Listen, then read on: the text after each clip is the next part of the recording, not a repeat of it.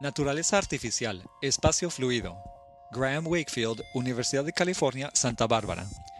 ¿Cómo logra la vida artificial adaptarse a su medio ambiente? ¿Cuál es el significado de un ecosistema computacional visto como arte contemporáneo? Estas son algunas de las ideas fundamentales exploradas por esta instalación inmersiva. El mundo computacional de naturaleza artificial consiste de organismos que interactúan dentro de un mismo contexto, consumiendo flujos de materia y energía para crecer y sobrevivir, y generando patrones continuos de belleza emergente. Los espectadores pueden explorar este mundo como gusten, afectándolo indirectamente, tal y como harían si jugaran dentro de un bosque o arroyo. Datos detectados a través de la cámara ojo y el micrófono oído y hasta el tacto se transforman en las condiciones a las cuales los organismos deben adaptarse. Naturaleza artificial es un juego infinito.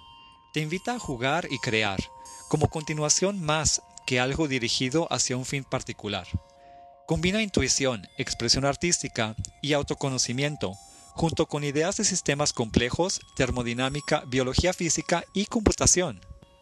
De este modo, se integran arte, investigación y juego dentro de una experiencia estética y creativa de profundidad infinita, que inspira la evolución de la obra de arte de los espectadores y del artista en un círculo simbiótico.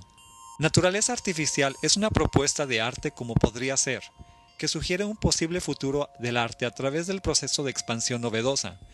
Este es el papel crítico del arte contemporáneo, la concepción y creación de un mundo abierto en el que estamos a punto de vivir.